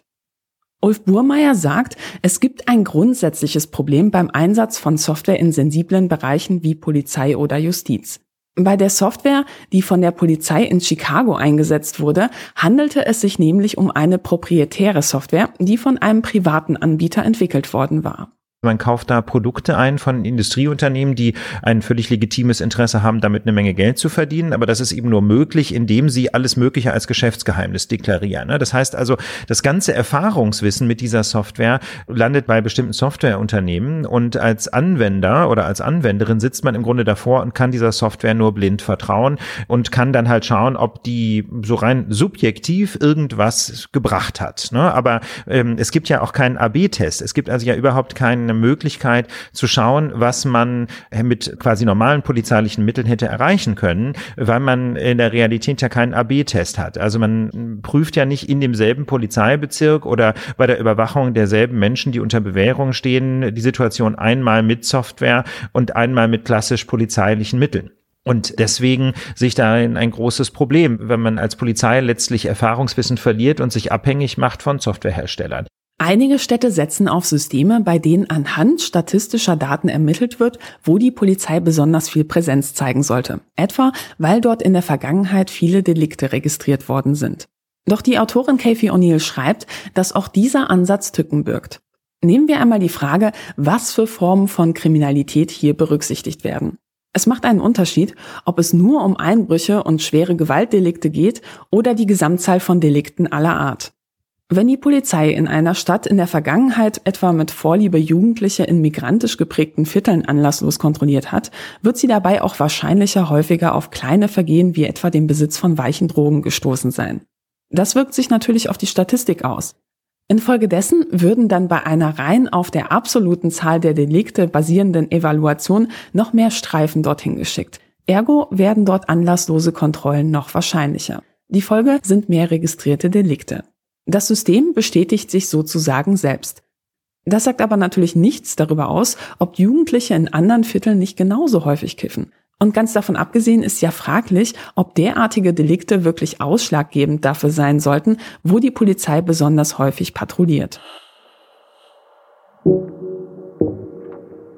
Hierzu muss ich sagen, wenn man bei einer Software nur die Einbruchszahlen betrachten würde und dann sagt, die Polizei zeigt in entsprechenden Gegenden mehr Präsenz, hätte ich damit kein Problem. Aber solche Details müssen eben vorher klar geregelt sein. Beim Thema Polizei und Justiz stellt sich mir eine grundsätzliche Frage.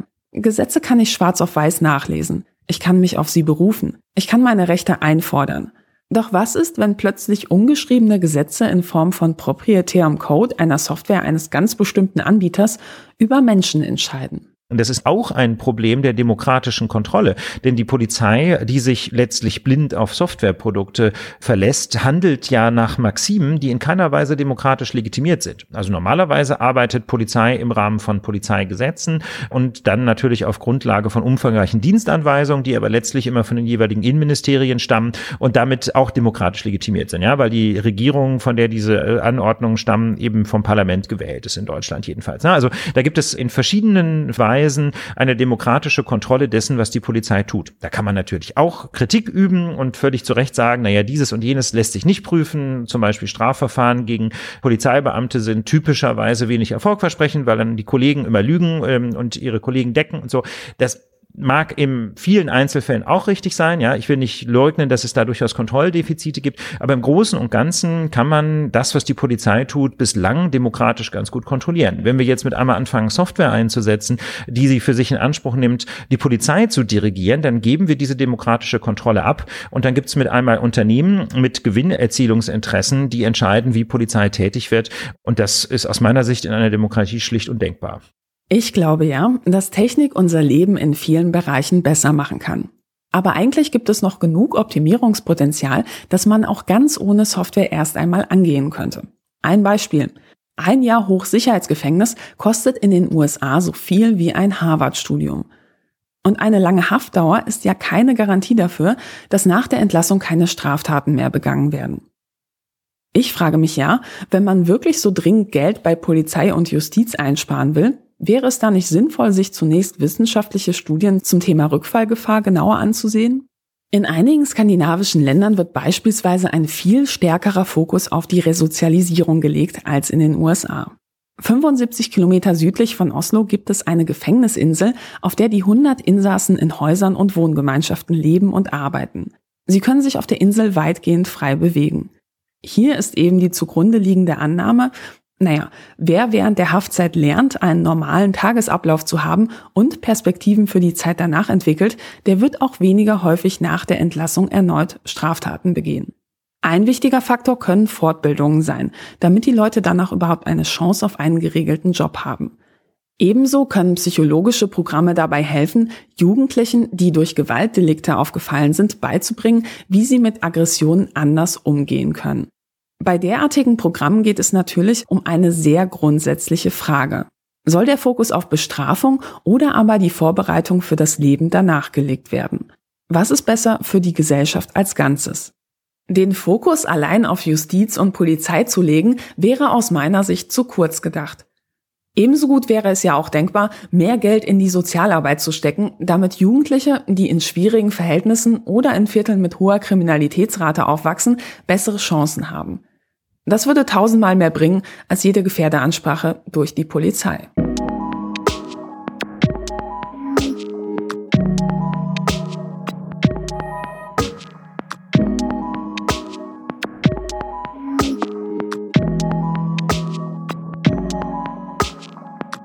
Die Frage, die wir uns stellen sollten, lautet aus meiner Sicht nicht Digitalisierung ja oder nein. Um mal einen radikalen Vergleich zu bringen. Niemand würde sagen, dass Popmusik gefährlich ist.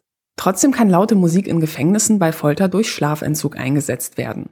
Das Problem ist hierbei ja nicht die Popmusik, das Problem ist die Folter. Dieselben Songs könnten auf einer Geburtstagsparty einem Haufen Menschen einen unbeschwerten Abend bescheren. Die Frage, die wir uns als Gesellschaft stellen müssen, ist nicht, brauchen wir Digitalisierung, sondern was für eine Digitalisierung wollen wir eigentlich haben? Ein großes Problem vieler Systeme ist, dass Ungerechtigkeiten gar nicht einmal durch Rechenfehler zustande kommen oder durch unsaubere Trainingsdatensätze oder durch eine KI, die an irgendeiner Stelle falsch abgebogen ist. Oft ist das zentrale Problem vielmehr das Modell oder das Menschenbild, das dahinter steht. Um ein Modell zu bauen, muss man Dinge weglassen, zwangsläufig. Die Frage ist nur, wer entscheidet eigentlich, was relevant ist und was nicht? Wer entscheidet etwa, in welche Kategorien wir per Software einsortiert werden? Und ob das generell eine gute Idee ist? Jede Technik birgt eben das Risiko, dass sie unterschwellig das Weltbild derjenigen transportiert, die das System gebaut haben. Kathy O'Neill schrieb in ihrem Buch Weapons of Math Destruction folgendes. Modelle sind Meinungen eingebettet in Mathematik. Ein Problem hierbei ist, dass die Teams, die hinter vielen Softwareprodukten stehen, die in der Vergangenheit als problematisch aufgefallen sind, nicht unbedingt divers waren. Bedeutet, meist gehobene Mittelschicht, männlich, weiß. Wäre es also eine Lösung, die Teams einfach breiter aufzustellen, damit mehr Perspektiven berücksichtigt werden? Friederike Kaltheuner sagte mir hierzu Folgendes. Diversere Teams sind immer bessere Teams oder das ist etwas, was ganz unabhängig von Diskriminierung oder von, von diskriminierenden Produkten wichtig ist. Das ist aber immer nur eine Teillösung. Und mein Eindruck ist, wenn man die Minderheit in einem Team ist, da lastet ganz schön viel Verantwortung auf den, auf denjenigen, die, die sowieso schon in der Minderheit sind. Auch noch alle Probleme, was Diskriminierung angeht, in den Produkten, die die Firma entwickelt, aufzudecken. Auch mit Googles Gender API, die Idee, überhaupt Fotos nach Geschlechtern zu sortieren, wenn jemand der trans ist im Raum gewesen wäre, die Idee wäre demjenigen oder denjenigen niemals gekommen, dass das eine gute Idee ist. Also ja, es ist, es ist positiv, es ist wichtig, aber es ist immer nur ein Teil der Lösung. Und die vielleicht größere Frage ist auch, selbst wenn Systeme fair sind und nicht diskriminierend sind, heißt das trotzdem nicht, dass es eine gute Idee ist, sie zu benutzen. Also mein Lieblingsbeispiel ist Gesichtserkennung in der Polizeiarbeit. Ein Problem momentan ist, dass eben die Gesichter von weißen Männern besonders gut erkannt werden auf der anderen Seite, selbst wenn alle Gesichter von allen Leuten gut erkannt werden, ist es vielleicht trotzdem keine gute Idee, im öffentlichen Raum Gesichtserkennung zu haben. Also das sind unterschiedliche Fragen und die werden oft vermengt. Und gerade, ich finde gerade große Tech-Firmen lieben die Diskussion über Diskriminierung und Bias, weil das eben te auch technische Probleme sind, die man eben lösen kann und nichts mit der größeren Frage zu tun kann, ob wir das überhaupt grundsätzlich wollen in bestimmten Bereichen. Professor Dr. Katharina Zweig ist Mitglied einer Enquete-Kommission des Deutschen Bundestags, die sich mit den Risiken und Chancen des Einsatzes künstlicher Intelligenz befasst. Daher habe ich sie gefragt, ob sie eigentlich der Meinung ist, dass wir generell strengere Regeln brauchen. Die Wissenschaftlerin sagt, man müsse das differenziert betrachten. Wenn etwa eine KI in einer Fabrik eingesetzt wird, um fehlerhafte Produkte vom Band zu nehmen, ist das in der Regel unproblematisch. Ein weiteres Beispiel wäre Software, die bei Rollatoren den Fahrer darauf hinweist, wenn eine Gefahr besteht, dass das Fahrzeug umzukippen droht. Das sind super KI-Systeme, davon brauchen wir mehr und die sollten jetzt möglichst wenig reguliert und kontrolliert werden. Und gleichzeitig gibt es eben diese anderen, wo gar nicht ganz klar ist, ob die künstliche Intelligenz das leisten kann, ob genügend Daten da sind, ob die Daten gut genug sind, ob sie vollständig genug sind. Und in die müsste man hineingucken. Und unter diesen gibt es dann wiederum zwei Kategorien. Und das eine sind staatliche KI-Systeme und die würde ich sehr eng überwachen wollen. Denn da gibt es ja eine große Machtasymmetrie zwischen uns als Bürgerinnen und Bürgern und dem Staat. Aber auch da muss man wieder unterscheiden, ja. Wenn jetzt eine Behörde einen Chatbot einsetzt, ist das auch ein künstliches, intelligentes System das aber sicherlich keine große Kontrolle braucht. Ähm, und wenn es darum geht, an den Grenzen zu entscheiden, ob eine Person wirklich aus dem Land kommt, von dem sie angibt, es zu sagen, dann ist das Grundrecht auf Asyl unter Umständen beeinträchtigt und deswegen muss man da dann schon genau hingucken. Das Beispiel der Grenzkontrollen klingt für einige von euch vielleicht wie Science Fiction. Hierzu muss man allerdings wissen, dass es in den vergangenen Monaten in der Europäischen Union rege Diskussionen über genau solche Technologien gab. Einige sind der Meinung, man solle Software einsetzen, um anhand des Gesichtsausdrucks messen zu können, ob jemand bei Einreisekontrollen wahrscheinlich lügt. Aus meiner Sicht ist das vollkommen abwegig und hochgradig diskriminierend für all diejenigen, die sich aus unterschiedlichsten Gründen gerade nicht der Norm entsprechend verhalten.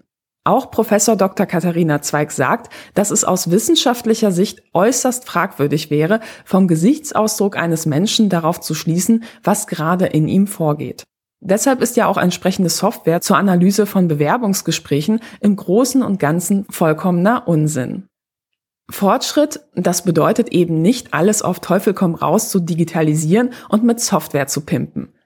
Fortschritt kann auch bedeuten, sich an einigen Stellen ganz bewusst dafür zu entscheiden, es lieber sein zu lassen.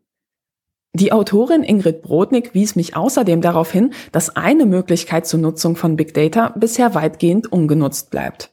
Etwa beim Thema Diskriminierung am Arbeitsmarkt. Wir könnten sagen, all diese tollen Big Data Analysen, die verwenden wir nicht, um Geld zu sparen beim Bewerbungsprozess oder um zu schauen, wer keine teuren Schulungen bekommt, sondern wir nutzen Big Data, um Ungleichheit in unserer Gesellschaft besser zu identifizieren. Man könnte auch sagen, ich nutze diese Möglichkeit des Datensammelns und Auswertens, um schwarz auf weiß besser nachzurechnen, wo haben gewisse Bevölkerungsgruppen schlechtere Karten und dann schaffe ich gezielt neue Anreize, zum Beispiel umso bessere Förderungen oder umso mehr Einladungen zum Bewerbungsgespräch, um diese Gruppen reinzuholen.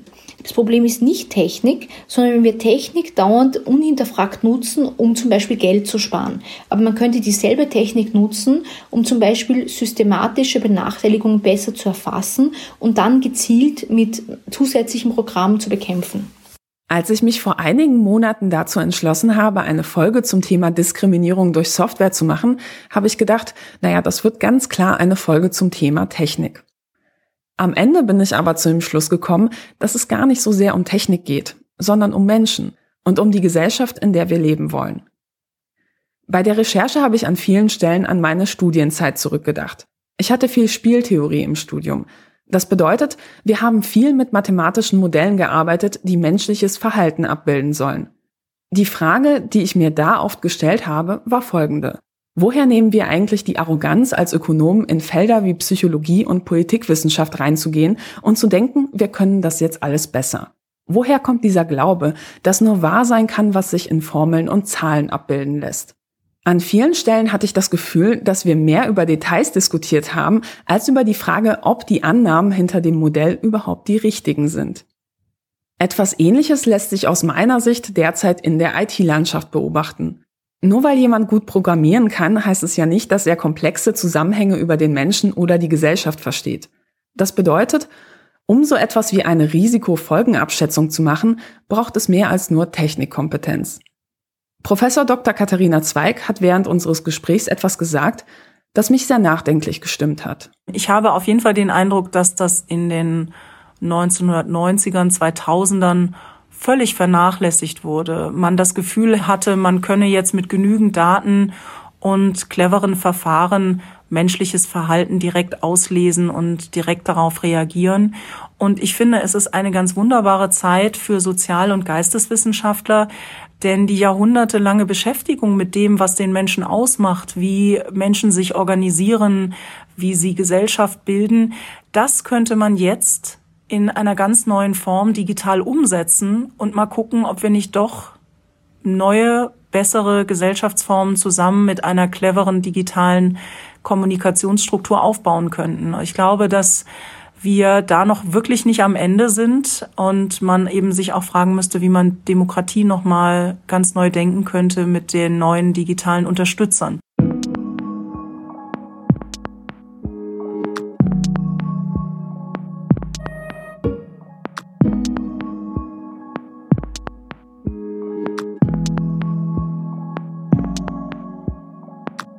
Und damit sind wir auch schon am Ende dieser Folge angelangt. Ich hoffe, du konntest etwas Interessantes aus dieser Recherche mitnehmen. Wenn ja, freue ich mich sehr, wenn du mir eine Bewertung oder einen Kommentar auf der Podcast-Plattform deiner Wahl dalässt. Das wird mich wirklich sehr freuen. Der Grund, warum ich für diese Folge mal wieder etwas länger gebraucht habe, ist ein erfreulicher. Und zwar wird es bald ein neues Buch geben. Gemeinsam mit der Psychologin Pia Lamberti habe ich mich mit der Frage auseinandergesetzt, warum Menschen eigentlich an Verschwörungsmythen glauben und welche psychologischen Faktoren hierbei eine Rolle spielen. Unser gemeinsames Buch erscheint am 29. Mai 2020. Der Titel lautet Fake Facts, wie Verschwörungstheorien unser Denken bestimmen. Man kann es ab sofort in jedem Buchhandel vorbestellen. Wie du sicherlich gemerkt hast, gibt's in diesem Podcast wie immer keine Werbung. Das liegt einfach daran, dass ich Werbung nicht sonderlich mag. Wenn es dir ähnlich geht und dir dieser Podcast gefällt, dann lass mir gerne eine Spende da. Schon ein kleiner Beitrag hilft mir sehr. Alle Infos dazu findest du auf denkangebot.org. Besonders freut mich ja immer, was alles so im Überweisungsbetreff der Spenden steht. Normalerweise lese ich an dieser Stelle eine besonders schöne oder witzige Nachricht vor. Diesmal habe ich mich aber über eine ganz andere, besondere Botschaft sehr gefreut. Und zwar hat mir Janosch geschrieben, dass er seinen Dauerauftrag fürs Erste erst einmal auf Eis legen muss, weil er gerade seine Ausgaben reduzieren will. Ihm war es aber wichtig, mir nochmal direkt zu sagen, dass er meinen Podcast sehr mag und gerne unterstützt, wenn es einfach wieder besser passt. Statt traurig über den gecancelten Dauerauftrag zu sein, war ich sehr glücklich, denn mich freut es vor allem, wenn ihr den Podcast gerne hört. Und wenn es gerade passt, etwas in den Hut zu werfen, freue ich mich natürlich.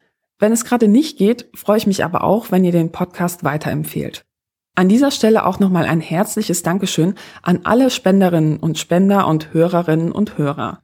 Der Denkangebot-Podcast ist übrigens gerade für den Grimme Online Award nominiert worden. Und ohne eure Unterstützung wäre das absolut unmöglich gewesen. Es gibt übrigens auch ein Online-Voting, bei dem man für mich abstimmen kann. Den Link dazu findest du in den Show Notes. Die Musik kam wie immer vom wunderbaren Crosstrack. Bis auf eine Ausnahme. Die Hintergrundmusik ganz am Anfang der Geschichte zur Gesichtserkennungssoftware in Schulen ist vom Künstler Grotesk. Einen Link zu anderen Stücken von ihm findest du ebenfalls in den Show Notes. Und Abschließend will ich noch was loswerden. Während ich diese Folge geschnitten habe, hat sich die Welt um uns radikal durch Corona verändert. Es sind wirklich aufregende Zeiten, in denen wir gerade leben, und zwar im negativen Sinne. Und manchmal weiß man erst, wie viel einem Dinge eigentlich bedeutet haben, wenn sie nicht mehr da sind. Ich vermisse es, meine Freunde zu sehen. Ich vermisse das Gedränge in meiner Lieblingskneipe und die lauen Sommernächte, in denen alle dicht gedrängt im Park beieinander sitzen. Worum es in der nächsten Folge gehen wird, könnt ihr euch daher sicherlich schon denken. Bis dahin, passt gut auf euch auf. Bis zum nächsten Mal. Tschüss.